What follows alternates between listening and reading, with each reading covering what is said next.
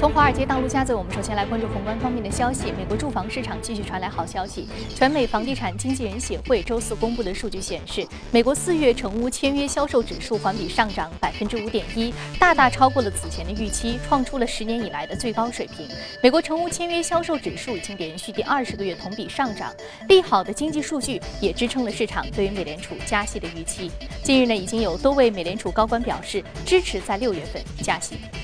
瑞银集团周四撰文称，美联储紧缩可能没有被很好的理解，联储利率正常化越来越近，并可能已经间接地进行了大量的紧缩。从非常规的大规模货币宽松转向紧缩是巨大的跳跃。该行预计，二零一四年九月到二零一六年一月的美联储合计相当于是加息了二百七十三个基点。报告认为，未来加息可能不如第一次影响大。然而，如果加息持续产生巨大的市场效应，就可能面临经济意外冷却的风险，使得加息次数低于预期。这对于股市是风险的，而且会拉低固定资产产品的收益率。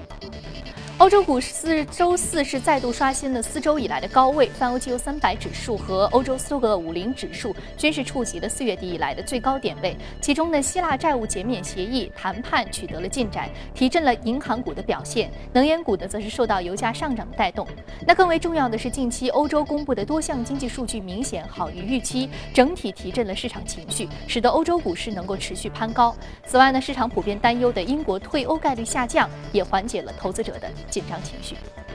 近期呢，国际原油价格持续上涨，美国纽约原油期货价格和布伦特原油期货价格昨天盘中呢，更是双双冲破了五十美元每桶的大关。其后呢，在获利盘的打压之下，两地油价均是出现了小幅下跌。那至于这轮油价反弹行情能够持续多久，分析师们似乎没有太大的把握。那么，全球多家油企曾经表示，如果说油价达到每桶五十美元的水平，他们就会可能增产。加上伊朗原油回归全球市场，将会使得油价重新面临压力。根据日本朝日新闻的消息，因为全球经济增速下降和国内熊本地震双重影响，日本首相安倍晋三越来越有可能下月初就宣布推迟上调消费税，延迟到二零一九年再行动。这不是日本媒体首次爆出安倍晋三有意推迟上调消费税的消息。那今年以来呢，日元一路走高，股市则是持续下跌。日本国内个人消费较为低迷，而消费占到了日本 GDP 总值的六成。在这样的背景之下，上调消费税税率或将对于日本经济产生不利影响。好，刚刚浏览完了宏观方面的消息，接下来我们再来关注一下市场的一个表现。我们接下来马上连线到第一财经驻纽约记者格瓦，让他给我们介绍一下昨天收盘之后有哪些最新的观点汇总。早上，主持人，美联储主席耶伦将于周五在哈佛大学出席颁奖典礼并回答提问。在此之前，美股市场情绪显得比较谨慎。美联储的一位理事在一次讲话中表示，加息的时间已经非常接近。如果经济数据显示美国经济继续向好，他支持美联储渐进的调升利率。而根据芝加哥商品交易所的美联储观察工具显示，市场预期美联储在六月的加息概率在百分之二十六。经济数据方面，商务部公布上月美国耐用品订单跳涨百分之三点四，不过核心资本品订单则出现百分之零点八的下跌，同时也是连续三个月出现下滑。个股方面，零售商 CS 公布上季度每股亏损一点八六美元，好于此前市场预计的亏损三点二零美元每股。CS 同店销量下跌了百分之七点一，符合市场预期。该公司表示正在考虑出售旗下的部分产业。隔夜该公司股价大涨百分之五点七。而成衣制造商 AF 公布的上季度财报，每股亏损五十九美分，营收和同店销量同样是不及预期。AF 的销量呢，也是连续十三个季度出出现下滑，股价大跌百分之十七。主持人，哇，这里是正在直播的从华尔街到陆家嘴。那在节目的一开始，我们宏观方面首先来聊一聊阿根廷目前的经济现状。马上进入到今天的节目。好，今天我们请到现场的嘉宾是来自于新电光的研究总监徐秋杰先生，徐老师早上好。早上好。嗯，我们知道阿根廷新当选的总理对于目前的经济未来的前景，给很多的投资人提振了信心。那在你看来，我们应该怎么看待阿根廷目前的一个经济现状呢？呃，阿根廷现在的经济现状呢，目前还不是特别好，就是说，呃，它过去十几年呢都是这个左翼的政党执政，那么左翼的这个就是正义党，就是贝隆的那个那个。政党执政，那么，呃，积累了很多债务，然后政府的赤字比较高，然后呢，因为阿根廷也是一个呃比较依赖于它的这个矿矿物产品，特别是农产品的出口的这样一个国家。那么过去的整体的全球经济放缓，以及大宗商品，包括农产品，包括油，是吧？这些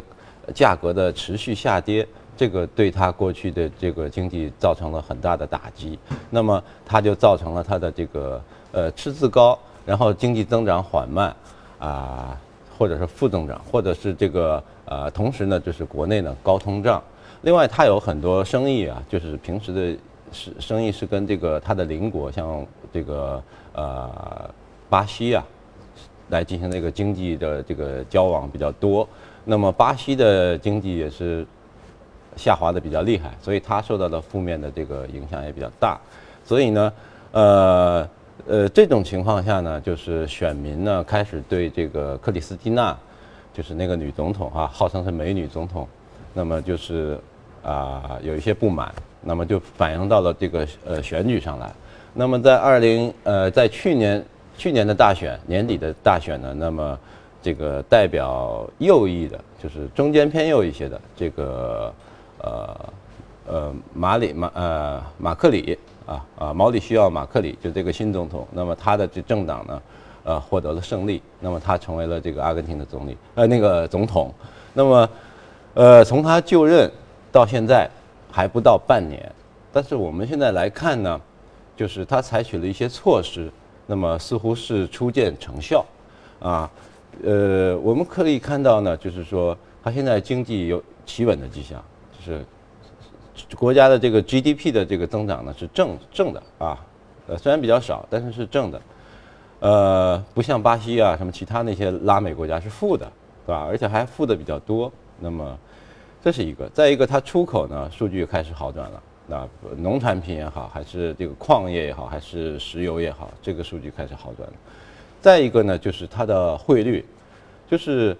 呃，阿根廷这个比索呀，就是在过去对美元的这个贬值是非常幅度是非常大的。那么后来以至于就是说，这个在克里斯蒂娜执政的时候呢，在上一任总统执政的时候呢，就是采取的措施就是资本管制。普通人不能随便兑换外币，啊，特别是美元。那么在国内就形成了两个市场，一个是公开的这个官方的市场，另外一个是黑市。那么黑市的兑换价格就是要超出好几倍了，如果换美元的话。那么，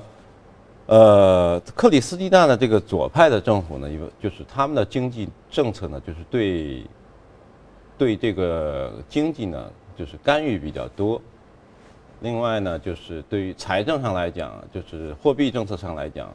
都是比较激进一些、宽松一些。那么，呃，马克里他认为呢，就是他是比较倾向于这个，呃，怎么说呢？市场经济的，就是他认为市场应经市场的力量应应该成为这个国家经济的主导力量，而不应该是政府。那么政府要尽力的少干预。所以他上台以后的第七天，他就是，呃，宣布取消比索的这个外汇管制。他更在乎一个市场的自由竞争。啊，对，他取取消了这个货币管制，这个外汇管制取消了以后呢，比索，呃，贬了百分之三十，就他一取消管制，贬自由的这个浮动嘛，贬了百分之三十，贬了百分之三十，那没关系。那么。我们从现在来看啊，过去的呃三个月啊两个半月，现在是五月、四月，还有这个三月份，比索的这个汇率是对美元是升值的，不是贬值的。它贬了百，它先贬了百分之三十之后，它升了百分之大概十二三的样子，就等于又拉回来一半。那现在企稳了，那目前的态势还是，当然跟它经济形势有关了，它可能还要再对美元升一些。那么现在大概是一比十四点多的样子啊，一美元兑十四十四个比索。那么汇率稳住了，汇率稳住了。另外呢，它有在两千零一年的时候呢，就是阿根廷出现了违约，这个当时也是也是震动市场的事情，是吧？呃，那那么它很多这个国家借的债它不还还不了，不还。不还呢，这个事情就一直拖，一直拖拖拖拖拖到现在，拖到现在呢，这个在两月份的时候，就是这个马克里总统啊，他呢就是派代表呢，就是跟这个主要是美国那边的债权人啊，其他呃其他国家的也有，还有一些对冲基金来谈，那么最后就谈下来了，其中百分之八十五的债务呢，现在都基本上就解决了，就是阿根廷呢就会，啊还还给他们，那还给他们呢不会让这些人亏钱，那么大概是按照现在的这个大家达成的协议，那么债权人可以获得当初投资的三倍多的回报，就是阿根廷不但只是让你们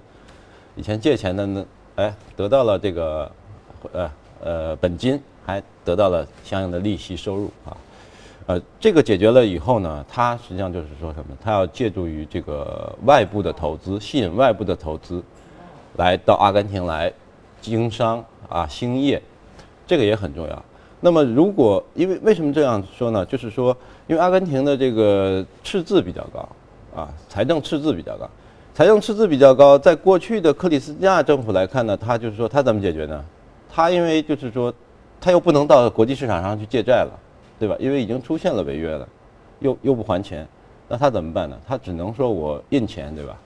我在自己内部消化，我就是采取一些宽松的政策，多印一些钱，这样的货币实际上贬值的更厉害。那其实对对于呃和外汇的这个汇价的比较来说的话，其实是降低了它的一个竞争力，使它的这个货币贬值的速度更快。如果一旦外汇管制放开，因为因为在过去过去的总统执政的时候呢，因为外部的这个融资。渠道已经被阻断了，对吧？那么，这个新总统马克里上来以后呢，先去跟以前的债权人谈，把钱还掉，然后呢，打开了这个，呃，特别是美国那边的这个市场啊，那么融资市场。那么他们在三月份的时候，好像是呃四月份吧，还是三月份啊？就前两个月。那么，呃，阿根廷的主权债大概他发了三亿多吧，又呃又重新返回了市场，啊，这个对他很重要。另外呢，标普，啊，呃，标普在四月份把它的评级上调了一级，呃，这个也很重要。当然，它现在上调过了以后，仍然仍然是这个不是投资级的这个债券啊，但是这个是很重要的一一步。那么，呃，一步一步来吧，对吧？那以后还可能上调，对吧？直到上调到这个投资级别为主。所以呢，他他的这个他认为市场应该成为主导力量。认为政府不应该随便的这个增大扩大债务，那么认为不应该随便的认就是印很多钱，对吧？那么他怎么他怎么样呢？就是就是说为了控制这个财政赤字呢，就是说我在国内不印很多钱，然后到国外市场去借一些债，弥补我的这个国内的一个流动性，哎，弥补我这个政府预算的这个 gap，这个这个差距。那么目前来看呢，这个也还是。比较顺利的，那么，呃，对于他来讲呢，就是有一个比较大的挑战啊，就是马这个马克里啊，马克里本身呃啊，稍微介绍一下他背景啊，他属于这个就是家里很有钱的富二代啊，就是他爸爸这个老马特里 Francisco 啊 Macri 这个是呃意大利移民，从意大利移到了这个阿根廷，阿根廷，然后呢是。阿根廷国内数一数二的房地产建筑商，就房产商，跟美国的特朗普这个很像。然后他本人呢是，呃，继承了他父亲的这个这个这个家族的这个产业啊经营，呃，也有在呃海海外留学的经历啊，呃，这个另外呢，他是呃，他三十多的时候呢，就是三十五六岁吧，就博卡青年队，就是那个。南美最著名的足球队博卡青年队的主席，啊，前两年经营也不好啊，呃，九六九七赛季都不好。九八年他买的那个里克尔梅，然后拿了一次冠军，后边好像又拿了一次。然后这个博卡青年呢，就是那个马拉多纳，马拉多纳的母队啊，这个，所以他对于这个实体经济还是很有了解的。那么他后来就逐渐的获得了这个，就是。很多人的喜欢，那么到了呃前几年呢，他成为了布宜诺斯艾利斯的这个市长，就首都的市长。那么然后就到现在当总统，所以，但是他现在有一个很大的就是难度，他推进这些改革有难度的，就是在不论是阿根廷的上院还是下院，反对就是反对党控控制的这个就是呃正义党。那边左派还是所以说其实优势占优势的。其实马克里他虽然实行了一些利好的让大家看到希望的经济措施，但事实上他面对的压力其实也比较大的，包括阿根廷之前的一个呃主权债务危机的这样的一个持续的一个发酵，所以使得他面对的这个问题是比较大的。不过我们看到他前期还是有一些。就是说和经济相关的，甚至说在商业领域的一些动作，所以说我们接下来还是可以对他的政策有一些期待。前两天呢，有就是他碰到的第一个挑战，第一个挑战就是说，因为他他他竞选的一些承诺就是说，比如说啊，他说这个工薪阶层，嗯，就不应该交税，嗯嗯，所以他说就是他的呢，也他现在也在推动这个，就是说工薪阶层的收入所得税就不交了，嗯。啊。然后呢？所以说，未来阿根廷可能在他在他执政之后，他可能还会进行一系列的社会福利和经济政策的改革、货币政策的改革，对吧？对。那有关于这个话题呢，我们会持续关注。好，这里是正在直播的从华尔街到陆家嘴，接下来我们再来关注一下隔夜领涨的板块和个股分别是什么。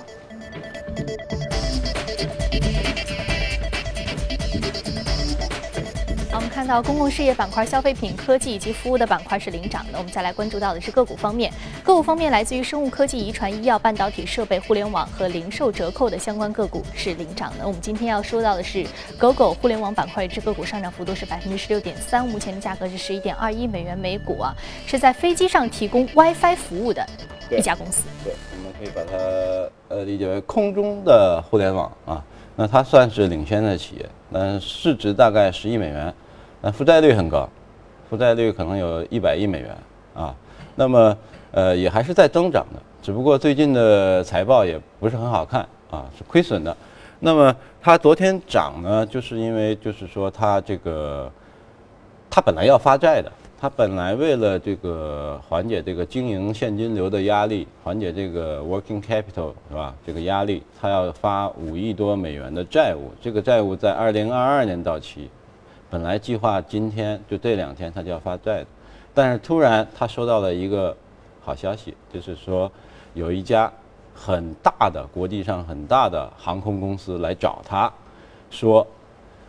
你能不能在我的航班上提供你的互联网接入和娱乐服务？那么他把这个，因为按照美国的这个证监会的这个要求呢，像这些信息都是重大信息，需要报告的。那么他这个文文件呢？昨天就是他报告给这个证监会的文件呢，就披露了，披露了这个实际上是很大的利好。同时，他宣布，我以前不是要发债吗？借钱吗？那我不借了，因为有，因为很大可能呢，就是从这个大的航空公司这里可以得到一大笔钱，那么就不需要发债了。那么这个对于市场的这个投资者来讲，那是很大的利好。所以昨天是放巨量。放巨量，换手率很高，那么一下子这个股价就涨涨了，涨了百分之二十多，嗯，基本上是这样一个情况。嗯，好，主要还是因为有一签了一笔大单的生意，对，所以说它股价出现了上涨。实际上在可能国行啊，就咱们国内也有它的服务。这个公司在总部是在伊利诺伊的伊萨卡的一个小镇，那么呃也成立没几年，发展的还可以，但就是负债率太高了，哎。好的，非常感谢徐先生这一时段的一个点评啊！这里是正在直播的从华尔街到陆家嘴，接下来进一段广告，广告回来继续接着聊。好，欢迎回来，接下来我们来一组最新的全球公司资讯。根据外媒的消息，美国法院最新判决，Google 公司在使用 Java 软件过程当中，并没有侵犯甲骨文公司的版权。这两个科技巨头公司持续了近六年的拉锯战，终于是要落下帷幕了。那么甲骨文要求 Google 赔偿九十亿美元的申诉被驳回。Google 自动驾驶项目主管日前透露，Google 已经开始与菲亚特克莱斯勒公司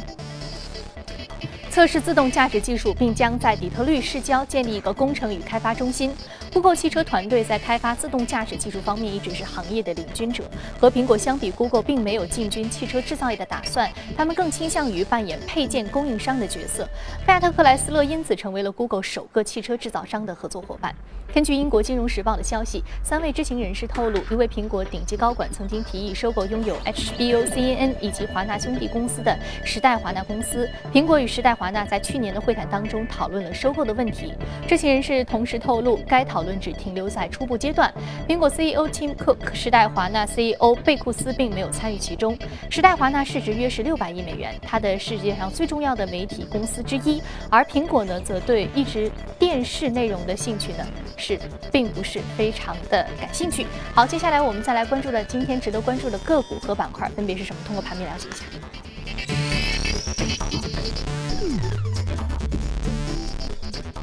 我们今天要说的是 Arch，是食品零售板块，是金色拱门，下跌幅度百分之二点六，目前的价格是四点五美元每股啊。世界上最大的麦当劳的加盟商，对，它是麦当劳的最大的客户。麦当劳在全世界范围内有五个大客户，呃，分别其实就是它的加盟商的这个加盟店的管理商，那么分布在世界各地，这个是最大的。那么它有，呃，南美、拉美、加勒比地区的。所有这二十个国家和地区的这个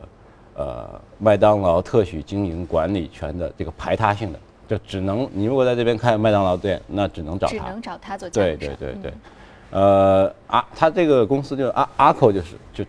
就是这个拱拱门的意思，Dorado 就是西班牙语就是金子啊金色拱门，其实就是麦当劳。那么呃现在的规模有多大呢？就是两千一百四十一家。两千一百四十一家，主要是在这个阿根廷啊、巴西啊，这人口比较多的一些地方，还有墨西哥，还有墨西哥。那么，呃，其中的百分之七十五是他自营的，就这些店是他自己买地或者租或者租房子啊，就是来来来来经营的。那么，呃，这个收入他是很容易控制的。还有呢，百分之二十五的店是加盟的，加盟店呢就是他每年收一定的租金。或者按照这个对方的这个销售收入的百分比，比如一年的百分之五、百分之十这个收入啊，或者就是这个来来来，呃，这还有就是这一部分收入，那么两部分收入加起来就是他的收入。他一年的收入大概呃也不少了，大概可以达到三十亿美元。三十亿美元呢，但是我们来看它现在的，当然它现在它还是受到一个大的经济环境的不好，特别是你看它有很多店啊是在这个呃。巴西，包括在目前比较乱的那个委内瑞拉那边，那也有很多店，所以它这个受到这个地区的形势的冲击比较大。但是如果我们考虑估值的话，哈，它其实还是比较值得关注的。它十亿美元的这个市值，市值三十亿美元的这个销售啊，规模那么大。而又又有排他性的独特的这个代理权，嗯嗯，巅峰的价格二十八美元，在一一年，它现在才四块五，嗯，所以这个还是有一定的空间可以去挖掘。对对，好，非常感谢徐老师的点评啊！这里是正在直播的《从华尔街到陆家嘴》，以上呢就是这一时段精彩内容。好，接下来八点钟的时间，我们将继续来关注国内方面。丝带蜿蜒在意大利的普拉亚诺小镇上。指引着通往岛上中世纪塔楼的方向。这条红色的小路，同时也是普拉亚诺小镇名为“自然艺术展”中的一个装置艺术。自然艺术展包含彩色雕塑、潜伏雕品等在内的一百五十多件精美艺术作品。这些作品就分布在岛上的各条小径里和多面墙壁上，等待游客们自己去慢慢发现和品味。他们将小岛变成了一座永不打烊的户外艺术博物馆。这些艺术作品主题涵盖了从本土渔民日常生活到罗马神话里的英雄故事。旅客只需要扫描艺术品旁边的二维码，就能从艺术展的官网上进行详细解读。将小镇艺术化的主意来自于镇上的居民。原来，像普拉亚诺这样面朝大海、春暖花开的小镇，在阿马尔菲海岸并不少见。身处拉维洛、波西塔诺和阿马尔菲这样扬名在外的小镇之间，普拉亚诺之前因缺少特色而略显平庸，因此小镇请来了八位艺术家，创作出了八条艺术步行路线，不仅为小镇增添了艺术气息，还让来小镇的游客数量一下子多了起来。现在岛上的人们又自觉成为了艺术品的保安，他们要将这些为小镇带来好运的艺术品永远保存下去。